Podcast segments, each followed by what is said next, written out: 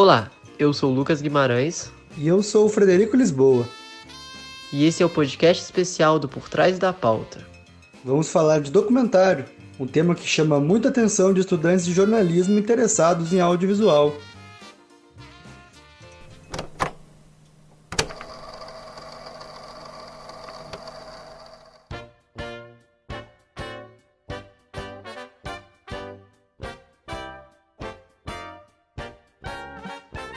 Documentário é uma representação do mundo por meio de acontecimentos reais, do ocorrido antes ou durante uma gravação.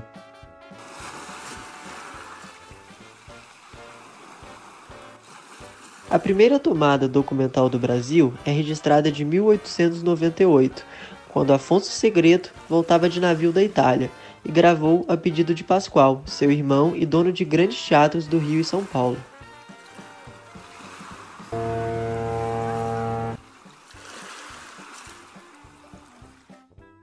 Os filmes documentais foram caminhando no Brasil até um momento chave na década de 60.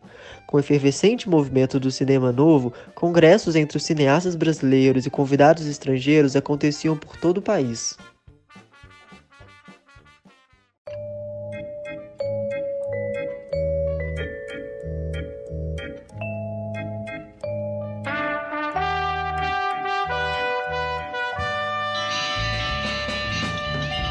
Nesse período de trocas culturais, novas técnicas foram importadas para gravar um dito cinema verdade. Assim, surge uma nova era dos documentários no Brasil, apoiada pelo Centro Popular de Cultura, o CPC da Uni. Ligado à União Nacional dos Estudantes, o núcleo foi formado em 1962 no Rio de Janeiro para criar e divulgar arte popular e revolucionária.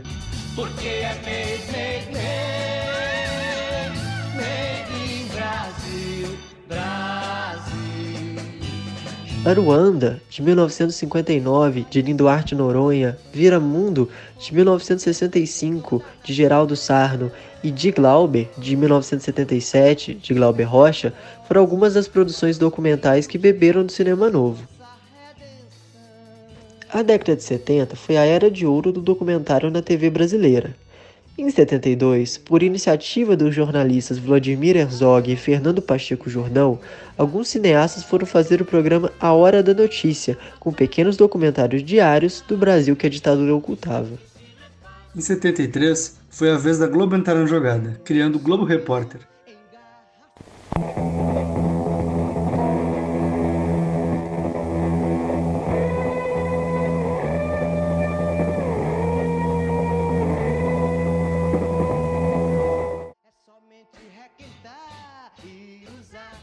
Outro que fez parte do Globo Repórter foi Eduardo Coutinho, que entrou no programa em 1975. Importante lembrar que nesse mesmo ano ocorre um dos momentos mais marcantes e perversos dos tempos de chumbo no Brasil. Em 75, Vladimir Herzog, diretor de jornalismo da TV Cultura, é torturado até a morte pela ditadura militar.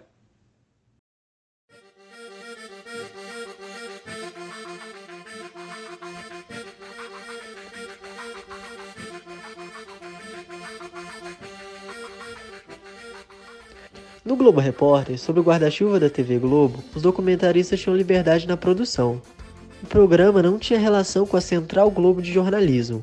Os filmes eram feitos e montados de forma independente, em película, enviados e colocados no ar, sem censura.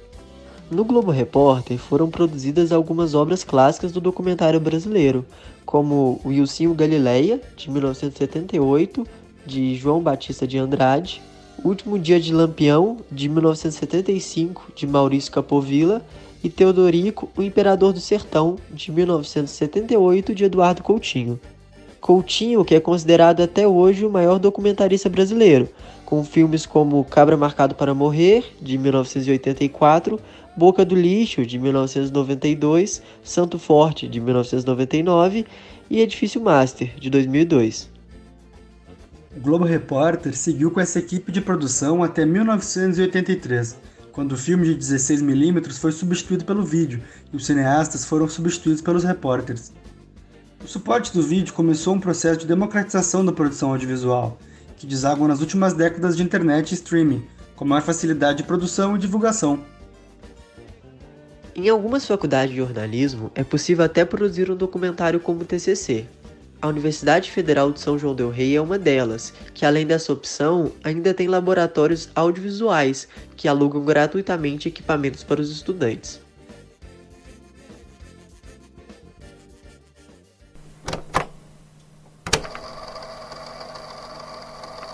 Então, eu sou Lucas Porfírio, eu sou mineiro de Ouro Preto, formei em jornalismo pelo FSJ no ano de 2017, é, sou mestrando em comunicação no programa de pós-graduação em comunicação da UFOP, sou militante da causa LGBT, me entendo enquanto homem negro, gay, é, bicha preta, tanto que está aí o documentário Além de Preto Viado, alguém apaixonado por cinema, por audiovisual, que gosta muito de conversar apesar da timidez, e é isso. Quando você entrou no curso, você já pensava em fazer alguma coisa assim mais voltada para o audiovisual? Já gostava da área? Como é que foi? O meu interesse com audiovisual especificamente, ele vem de antes da faculdade, né? Eu sempre gostei muito de audiovisual, de cinema especificamente, só que não cogitei trabalhar com audiovisual, né, durante a faculdade. E aí as, foram as disciplinas voltadas para audiovisual que me chamaram mais atenção, e eu estagiei em TV, é, eu me apaixonei ainda mais e comecei a ver realmente a possibilidade de produzir jornalismo audiovisual, né? E um jornalismo por trás das câmeras. E se comunicar com um número maior de pessoas, uma vez que é uma linguagem super acessível. Casou esse, esse interesse pelo cinema com a vontade de produzir audiovisual, e aí depois não, não tinha outra possibilidade para mim, sabe? Quando chegou a hora de fazer o TCC. Era um documentário e não tinha outra coisa assim que eu queria fazer. Então, Lucas, quais foram as maiores dificuldades de fazer o documentário Além de Preto Viado? E, na contramão disso, o que mais te motivou também? Eu vou começar pela última pergunta da pergunta, que é, foram minhas, a, das minhas motivações. Como eu disse, né, eu sempre gostei muito de audiovisual, mas eu sempre senti bastante falta de representatividade negra LGBT no audiovisual. Algo que retratasse isso ou que, ao menos, propôsse uma conversa em torno do tema.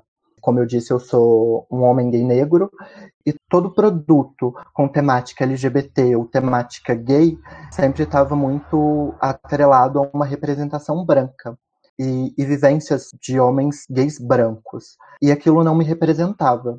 E no meu meio, em conversa com amigos, também bichas pretas, a gente começou a discutir essas questões e eu vi que era a possibilidade de usar o meu TCC para meio que chamar atenção para isso, para levantar essa pauta de fato, que são as nossas vivências enquanto homens gays negros, e, e, discutir as diversas questões que o documentário aborda, né? Tipo, a hipersexualização do corpo negro, é, o próprio processo de descoberta enquanto negro, enquanto homem gay, porque é, eu sempre me entendi, por exemplo, enquanto homem gay e enquanto homem negro.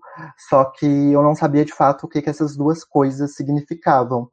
Eu fui ter muito essa vivência dentro da faculdade, né? Que eu fui entender a importância de me afirmar enquanto negro e posteriormente a importância de me afirmar enquanto negro gay, porque é um processo de socialização diferente, né, de um homem gay branco. As nossas experiências, elas são outras. E aí, como eu não vi essa representatividade em tela, eu busquei, de algum modo, promover é, essa representatividade. E aí a gente tem o documentário hoje como resultado. Eu acho que uma das maiores dificuldades, assim, de produzir o documentário foi em relação a um aspecto financeiro, obviamente.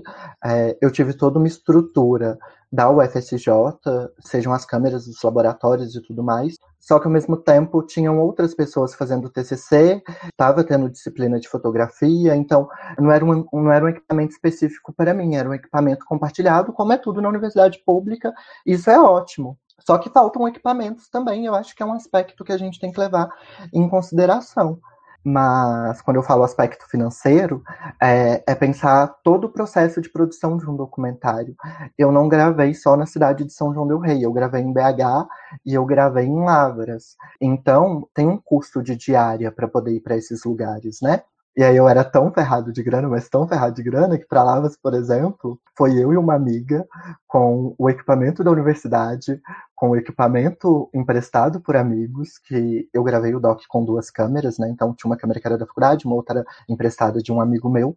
E aí a gente foi para Lavras de Caronas, que é um risco, porque vai saber se a gente ia ser assaltado, o que poderia acontecer, a gente com equipamento dos outros, mas com muita vontade de fazer. Então, ao mesmo tempo que essas dificuldades elas existem, elas não foram fatores limitadores, sabe? É, o documentário ele foi possível de acontecer. É óbvio que quando a gente tem uma estrutura muito maior, o conteúdo é outro, assim. É, o conteúdo não, mas eu acho em questão estética, em questão de qualidade técnica, seria isso. Mas ao mesmo tempo eu gosto muito do resultado do trabalho, é, do caráter experimental do documentário. Foi um filme que me possibilitou brincar também, me descobrir enquanto documentarista, poder desenvolver esse lado de fato, que eu acho que é um dos objetivos do TCC também. Não é só algo para cumprir um protocolo para se formar no meu caso, eu queria muito algo que fizesse sentido e algo que dissesse de mim e que dissesse dos outros também, né? Tá, e pensando como alguém que fez um documentário de TCC, que também conseguiu até fazer um bom sucesso com ele, que dica você daria para um estudante que quer fazer um documentário assim, que nem você fez? Eu acho que, que a primeira dica de tudo é vontade. Eu acho que é preciso. Parece clichê, mas não é, no fim das contas. Tem que ter muita vontade para fazer as coisas. E no caso de um documentário, eu acho que é muito importante ser algo que te mobilize, que seja uma causa que te mobilize de fato. Não necessariamente precisa de ser uma questão tão próxima como é o Além de Preto Viado a mim, porque no fim das contas são as minhas vivências que estão ali também, mas tem que ser algo que você acredite muito. Eu acho que é o primeiro passo na hora de fazer um documentário assim. E planejamento. Depois que que surge a ideia, né? A gente precisa colocar isso no papel de algum modo. Não que você vai seguir aquele roteiro, porque não é assim que funciona. Eu percebi muito isso durante o processo de produção do documentário, que as coisas saem um pouco daquilo que está previsto. Mas é importante traçar um roteiro a seguir para você também não ficar totalmente perdido, sabe? Mas eu acho que pensar também nesses aspectos de equipamento, é, de como que isso vai ser filmado, de onde isso vai ser filmado. Por isso que esse processo de preparação anterior é muito importante, porque você pensa locação, você pensa tudo assim.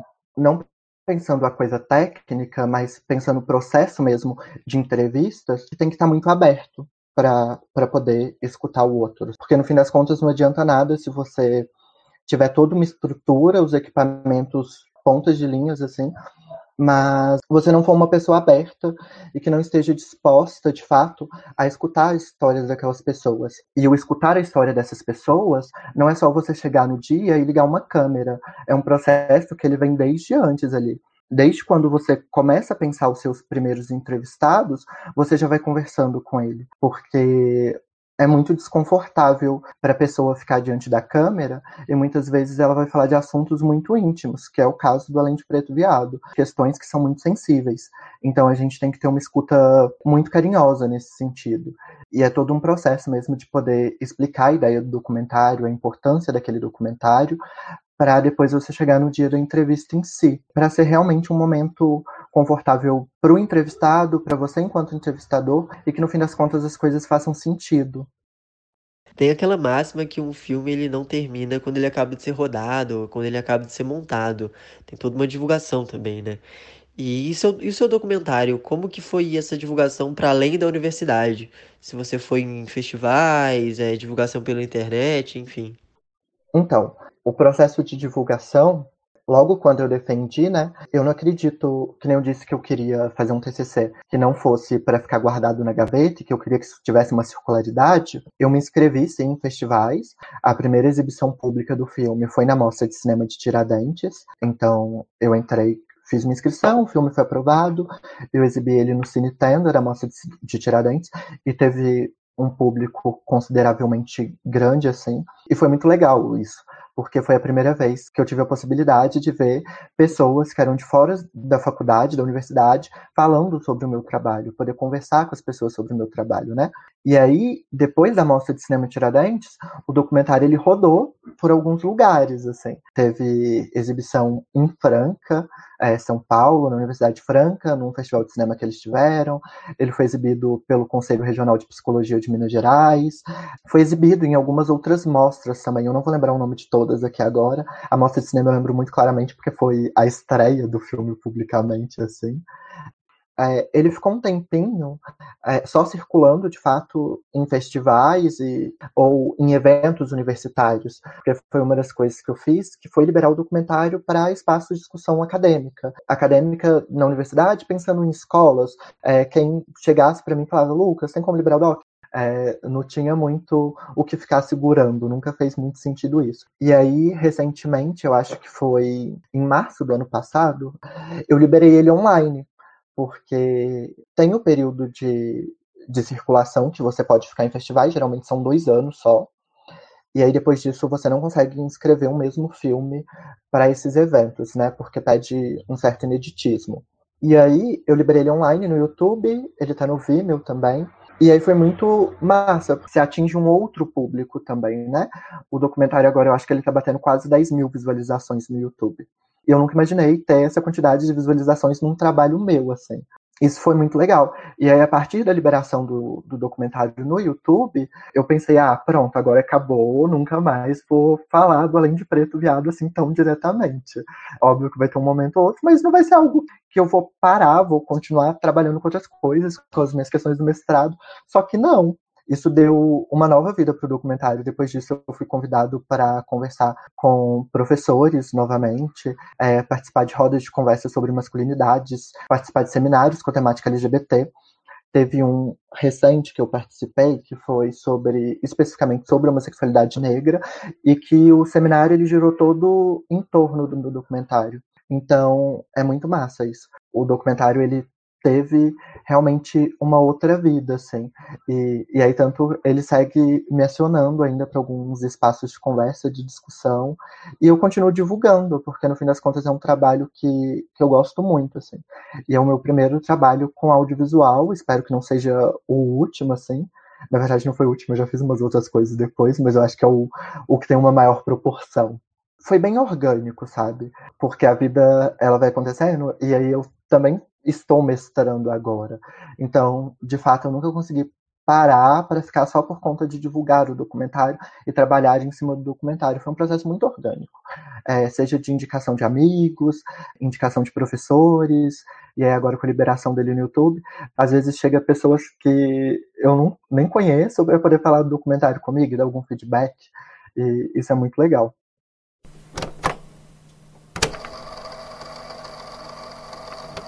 Bom, sou Paulo Júnior, tenho 32 anos, quase fazendo 33. Sou formado em jornalismo em São Bernardo do Campo, na Grande São Paulo. Moro hoje em São Paulo, moro no centro de São Paulo e trabalho com jornalismo um pouco voltado para o audiovisual também, mais por mais por vontade, por alguns amigos que eu fui fazendo. Tive uma proximidade com a turma de cinema na época da faculdade que acabou rendendo umas aventuras aí no cinema também há uns 10 anos. E tô por aí, trabalhando com, com texto, com podcast, com documentários maiores, filmes maiores, alguns filmes menores, vídeos para redes sociais, tocando o que aparece aí, mais ou menos envolvendo jornalismo, audiovisual e contar história, é o que eu tenho feito. Primeiro, queria que você falasse da tua trajetória. Se você já entrou na faculdade pensando em mexer com o audiovisual ou se foi o rumo que as coisas foram tomando mesmo. Pois é, entrei com uma ligação muito pequena com o cinema, assim. Não fui um adolescente que assistia muitos filmes, longe disso, longe disso mesmo. E entrei na faculdade pensando em ser repórter, acho que como a maioria das pessoas que procuram a faculdade de jornalismo. Trabalhei em alguns jornais no ABC Paulista, como repórter de cidades, repórter de política, repórter de esportes, né, rodando ali no chão da redação mesmo. E calhou que logo que eu me formei, em 2009, é, passado isso, em 2010, durante a Copa do Mundo da África do Sul, eu trabalhei na redação da ESPN Brasil. Era um contrato voltado para a Copa, para cobrir a Copa da base aqui em São Paulo. E o, esse contrato terminava logo depois da Copa, ali em julho, agosto, e quando terminou, tinha que ficar esperando abrir uma outra vaga.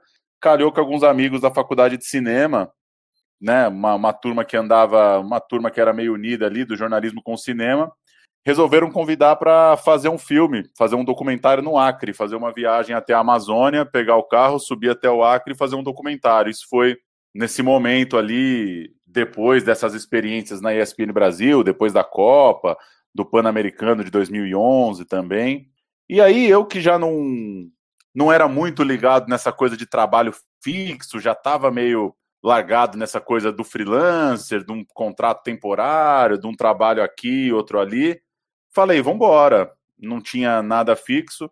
E aí comecei nessa, e fiz esse primeiro documentário em 2011, foi lançado em 2013, o Acre Existe, junto de um, um livro homônimo que eu lancei também em 2013 lá no Acre. Alguns anos depois eu fiz um outro filme, o Largou as Botas e Mergulhou no Céu, que é um documentário rodado em, em nove semanas também pelo Nordeste. E a partir daí, sempre que eu conseguia juntar uma graninha com os trabalhos do jornalismo, com um frila aqui, outro ali, uma, alguma coisa numa redação, em outra, eu acabava tentando tocar os meus projetos pessoais aí no audiovisual. E aí não parei mais, estou sempre fazendo um curtinha, filmando alguma coisa, montando alguma coisa, e no fim das contas apesar de gostar muito de ser jornalista e de pagar minhas contas, digamos assim, com o jornalismo, de fato, minha grande, meu grande objeto de pesquisa, assim, a grande coisa que eu costumo pirar e acompanhar o que, que a galera tá fazendo mesmo, é o documentário, assim. Não que o documentário esteja tão distante do jornalismo, mas diria que com um viés mais de pensar a imagem, o som mesmo, um viés mais audiovisual do que talvez o que a galera na redação, né, naquele no jornalismo, pelo que se entende mais como jornalismo, está pensando. Então, Paulo, até pegando esse gancho que você deixou sobre o jornalismo, o documentário, queria saber como é que você enxerga essa questão dos dois, assim, onde que eles conversam, onde que eles se afastam, como que você acha que funciona? Cara, esse é o grande dilema, né? Primeiro, a gente tem que né, saber que as pessoas entendem o documentário como uma verdade, né? Uma ideia geral é de que o documentário está te contando uma verdade. Então, isso já é uma questão, porque o cinema não necessariamente tem esse compromisso ético que tem o jornalismo, né? No documentário você pode. Você tem mais liberdade para inventar, para criar, para imaginar, para projetar uma situação que talvez não exista numa rotina de um repórter, né? O documentarista não é um repórter, ele não tem essa obrigação ética, essa função social primária ali de reportar os fatos, né? Esse é, um, esse é um primeiro dilema de bancar isso mesmo. Uma segunda coisa que é interessante é que a gente vive num momento de muito conteúdo, né?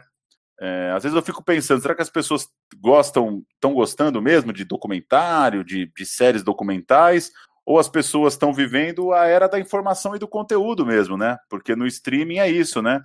À medida que você está, sei lá, você está interessado por um debate sobre legalização das drogas, vai ter um documentário sobre legalização das drogas. Você está querendo saber da Segunda Guerra Mundial, vai ter um documentário lá no catálogo da Amazon, da Netflix, da HBO sobre Segunda Guerra Mundial. Então tem também uma, um certo é uma, um, um, acúmulo de conteúdos, né? Nem todo conteúdo é necessariamente um filme, né? Tem muita coisa que, é, por mais que, enfim, essa afirmação pode ter ficado um pouco vaga, mas tem muita coisa que não está se relacionando exatamente com uma ideia de cinema, e sim com uma coisa mais da informação ou do jornalismo. Então, passando por essas duas coisas, assim, primeiro a diferença da sua função Segundo, esse momento da sociedade em que as pessoas estão assistindo muita coisa, as pessoas estão o dia inteiro assistindo documentários e séries sobre assuntos que elas jamais pensaram em, em estudar, mas elas estão lá assistindo porque os catálogos são cada vez mais avassaladores. Diante disso tudo, eu acho que o grande barato é pensar é, é tensionar mesmo o debate sobre o documentário, sabe? Que história você quer contar? Por que você quer contar essa história, quem está contando essa história, qual é o diálogo seu, qual é a sua participação nesse filme, por que, que ele é interessante, quanto tempo ele vai durar, como é que você está chegando nas pessoas, as pessoas falam muito ou falam pouco, as pessoas estão é, em pé ou estão sentadas. Então, acho que o documentário ele tem todos esses essas linguagens, esses formatos, esses dispositivos, esses mecanismos que o jornalismo em si num, de uma forma mais genérica, não pensa tanto, né? O jornalismo tem uma. Em tese, a notícia deveria ser a protagonista, né? Você está atrás do fato. O documentário não. Tem muita coisa para dar uma pirada, e acho que esse é o grande barato, né? nós três aqui nessa conversa, a gente pode sair na rua agora para fazer o mesmo documentário, né? A gente pode os três combinar que a gente vai fazer um filme na padaria da esquina, entrevistando o padeiro e falando como é que tá fazer pão.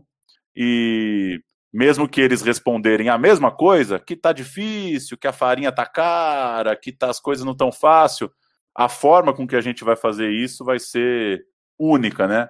E acho que a acho que a coisa mais bonita do documentário é a irreprodutibilidade mesmo. Não dá para não dá para copiar um documentário. Não dá para você assistir um documentário e falar, ah, vou fazer igualzinho aqui em casa. Ele não é reproduzível, né? Ele o momento ali do seu encontro, o momento captado, ele é único.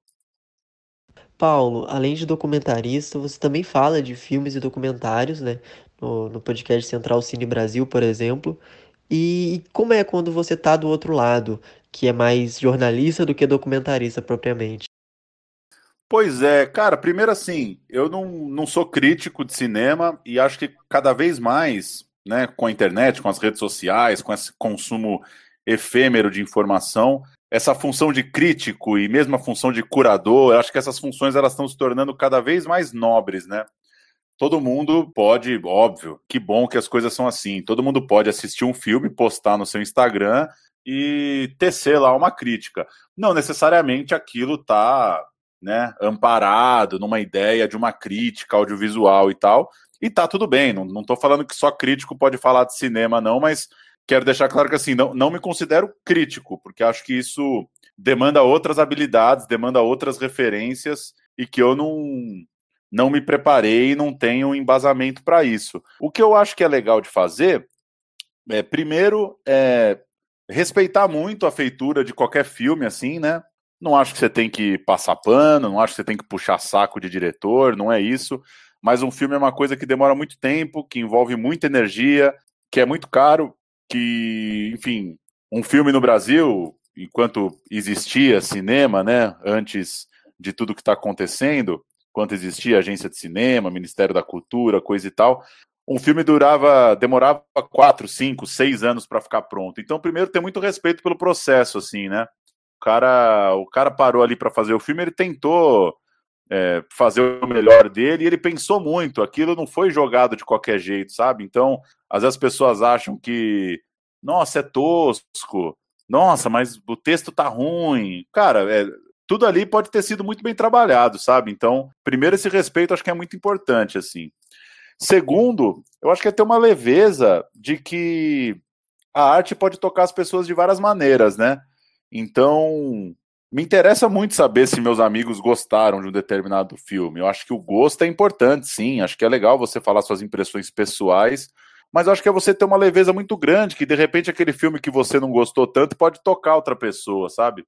Tem uma frase famosa da crítica de cinema que diz que uma crítica fala mais sobre o crítico do que sobre o filme, né? Então, às vezes, o cara tá detonando aquele filme porque é piegas, porque é clichê, porque é mais uma história de amor, não sei o quê.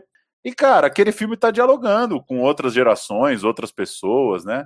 Então, eu acho que esse balanço, assim, é o grande desafio ter senso crítico, claro, falar as coisas que você não gostou, falar as coisas que você acha que já estão batidas, que não funcionam, que o diretor pensou e não deu certo, mas ter muito respeito, assim, pelo tamanho da coisa mesmo, sabe? Pela dimensão da coisa. Tem muitas camadas para chegar, tem muitas formas de ver um filme. Uma pessoa vê em casa, outra vê no cinema, outra vê em casal, outra vê com a família, outra vê fazendo almoço, outra vê concentrada. Então, o, o filme é uma coisa viva ali, né? Então, acho que é encontrar esse balanço, assim, manter o senso crítico, mas respeitando ali e, e, se deixando emocionar também, porque o trabalho, no fim das contas, foi feito para isso. Bom, você até tocou nesse assunto, que é o momento que a gente está vivendo, então, te perguntar como é que está esse cenário do audiovisual no Brasil hoje, mais especificamente até para o documentarista em si, para o documentário. Cara, a gente tá fudido, né? Já não era muito fácil, mas a gente viveu um momento de bonança mesmo, né? Aconteceram duas coisas, para resumir muito, assim, aconteceram duas coisas muito importantes para o cinema brasileiro, né? Nos, nos governos Lula e Dilma, que já vinham, né? Numa numa reestruturação no final dos anos 90, mas acho que aconteceram aconteceram em, em forma de filme mesmo, mais fortemente ali. Primeiro, a difusão de universidades, né? A gente não tinha cinema sendo feito em outros lugares do Brasil porque não tinha formação, né? Então, enquanto não tiver um curso de cinema no sul da Bahia, vai ser difícil pessoas no sul da Bahia fazer filmes para estrear no circuito. Então, tem uma questão de formação, assim, de diversificar mesmo, de abrir as fronteiras, sabe? Parar de jorrar dinheiro só para São Paulo, Rio, Porto Alegre, Salvador, BH. Então, acho que isso é importantíssimo. Nos últimos anos, é, isso é, é maravilhoso estar tá aqui no centro de São Paulo e saber que eu posso né, ver um filme de Goiânia, ver um filme de Aracaju. Isso aconteceu nos últimos anos de fato.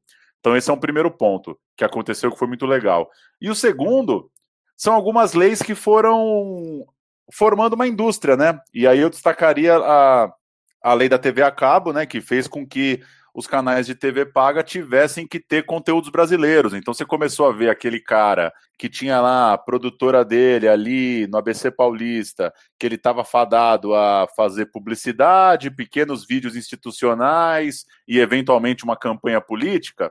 E esse cara começou a falar: "Porra, eu posso fazer uma série para Fox?" Sabe? Tá rolando, tá rolando um edital da HBO, tá rolando a Sony, a Sony tá comprando filme. É, isso começou a acontecer, sabe? Então, rolou, assim, o cinema rolou de fato. A gente viveu aí 2000 e, de 2010 a 2017, aí, com o rescaldo, esses últimos grandes filmes que, que o Brasil conseguiu fazer. A gente rolou, né? A gente conseguiu ver muito lançamento, muita coisa diversa. Agora a gente tem o Ancine parada, então esse esse modelo de indústria que, claro, a gente poderia questionar, a indústria talvez não deveria ser tão dependente do dinheiro público, mas tinha uma indústria formatada, né? Tinha uma indústria formatada, essa indústria está sendo destruída, a Ancine está parada, vários projetos, uma burocracia cabulosa para sair a grana. Eu mesmo vivi isso, eu, eu ganhei um edital, inclusive aí no território mineiro, envolvendo a Rede Minas, em setembro de 2017 e agora que tá para ser para entrar o recurso, então vai fazer quatro anos daqui a pouco que o edital saiu. E cara, se eu tivesse uma produtora de cinema e tivesse esperando a grana para terminar esse filme, eu tinha fechado já, né? Porque quatro anos para cair um, um edital. Então, enfim, tá tudo parado, tá muito difícil. E para o documentário, pior ainda, né, cara? O documentário tem uma vantagem, que ele é, em tese, mais barato e que ele é ele está mais ligado a um cinema direto, a um cinema de baixo orçamento, às vezes de nenhum orçamento. Ele é um, ele depende menos dos grandes recursos como os grandes roteiros de ficção. Ao mesmo tempo, o documentário já não tinha tanto espaço de distribuição, né? A chance de um documentário estrear numa sala comercial, isso foi sempre muito reduzido. Então, é, é de se lamentar. Ao mesmo tempo, se tem um caminho bom aí para não ser uma resposta só negativa, é o streaming, né, cara? O streaming veio para ficar, a gente pode questionar formato, escolhas, assuntos, temas, tipos de, de conteúdos, mas o streaming tá rolando, cara. Então, tem documentário de baixo orçamento brasileiro na Netflix, tem, tipo, tá rolando, sabe? Então as pessoas estão assistindo.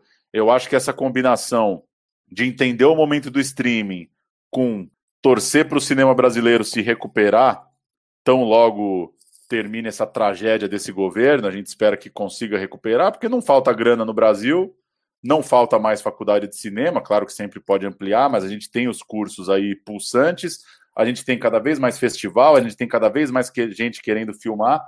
Então é torcer para sobrevivermos nesse momento, torcer para o streaming, né, que é essa, essa grana direta aí, essas Netflix da vida, continuarem investindo, a própria Globo, né, com a Globoplay produzindo mais coisa, e esperar que a indústria se recupere, porque é um baque mesmo. Conheço muita gente de produtora de bom porte, assim, e estou falando de São Paulo, né, produtora de bom porte em São Paulo, produtora com ilha de edição, com funcionário CLT, que fechou, que fechou do ano passado para esse, assim. Então, é meio triste mesmo, porque, porra, tava num caminho muito bom, sabe? A gente viveu uns anos muito, muito bons mesmo. Para finalizar, até contextualizando a realidade aqui do interior de Minas, tem poucas universidades públicas que oferecem curso de cinema. A única da região é a de Juiz de Fora. Então tem muito, muito estudante de jornalismo que entra no curso é, tendo o cinema como, como primeira opção. E qual que é a sua dica para esses estudantes que pretendem trabalhar com audiovisual depois? Nossa, difícil, hein, cara? Difícil. Eu tô querendo essas dicas aí também, tô querendo saber. Mas, cara, concordo contigo, né? São muitas faculdades federais que ainda não oferecem o curso e que às vezes acabam deixando essa demanda meio pendurada em outros cursos, né? Como é o caso do jornalismo. Eu acho que assim é, é muito difícil falar isso porque a realidade econômica da maioria das pessoas não é nada fácil e porra, não consigo nem imaginar o que, que é hoje um moleque de 18 anos na faculdade qual a perspectiva que ele tem de arrumar um trabalho legal no, no país que a gente está vivendo hoje. Então, é até um pouco desconfortável falar isso, assim, mas eu acho que o cinema, ele me parece, como o jornalismo também, de certa forma, são trabalhos que eles, eles se dão também muito na, na experiência prática, né? Então, aquela coisa. Ter, né, que, que, que uma pessoa pode começar a se ajudar para se tornar um repórter, algo do tipo? É ter um blog, é tentar fazer algum tipo de cobertura local, é ser uma pessoa que tem ali um, um canal nas redes sociais. É, então, acho que vale mais ou menos a mesma coisa para a pessoa que pensa no cinema, sabe? Não sei, tentar filmar com o celular, tentar se juntar com a galera e fazer uma vaquinha ali, juntar uma grana para conseguir ali, com alguns poucos reais, mobilizar uma galera para filmar um curta no final de semana. É se ligar em tentar aprender software de edição. Puta, isso é acho que é um buraco assim, pelo menos quando eu fiz a faculdade de jornalismo 15 anos atrás, isso era totalmente negligenciado. Hoje eu me arrependo muito de, de não ter me aprofundado mais nisso por fora, sabe? Saber montar um vídeo, saber fazer uma, editão, uma edição simples, saber minimamente tratar um som.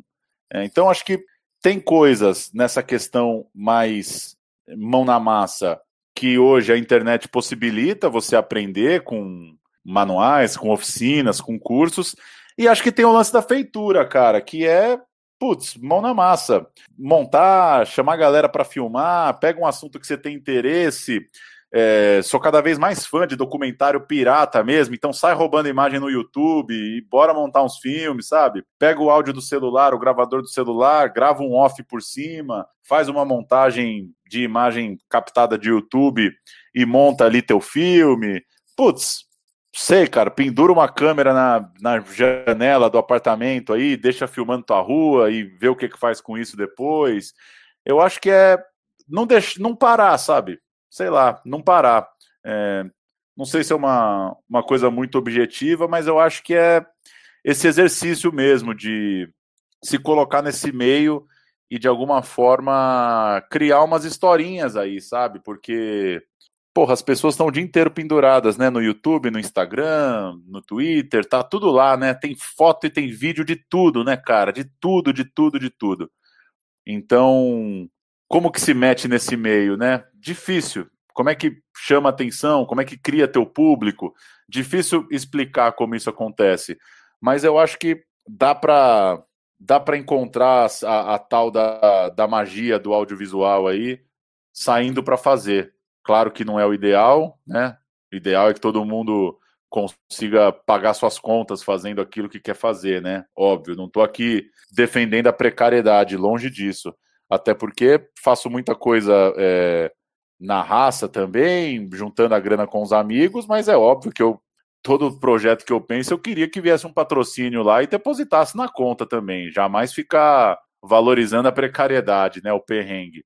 Mas eu acho que tem que fazer, cara tem que fazer assim. Tem uma ideia? Puta, foi ali num show, foi num jogo, rolou um ato ali na tua cidade, vamos filmar, sai filmando, celular, alguém tem uma câmera, filmar e, e ver no que vai dar. Depois volta e dá uma pirada na montagem e ver no que vai dar. Eu acho que vale a pena, eu acho que esse, esse exercício de estar tá na rua e estar tá filmando e ter coisa, ter material, sabe? Ter um HD ali que você vai juntando as coisas, porra, saiu com uma galera ali, vocês filmaram uma parada, vocês tiraram uma foto do negócio que aconteceu. vai juntando, vai tendo esse arquivo, sabe? Vai dando esse caldo que lá na frente pode virar alguma coisa.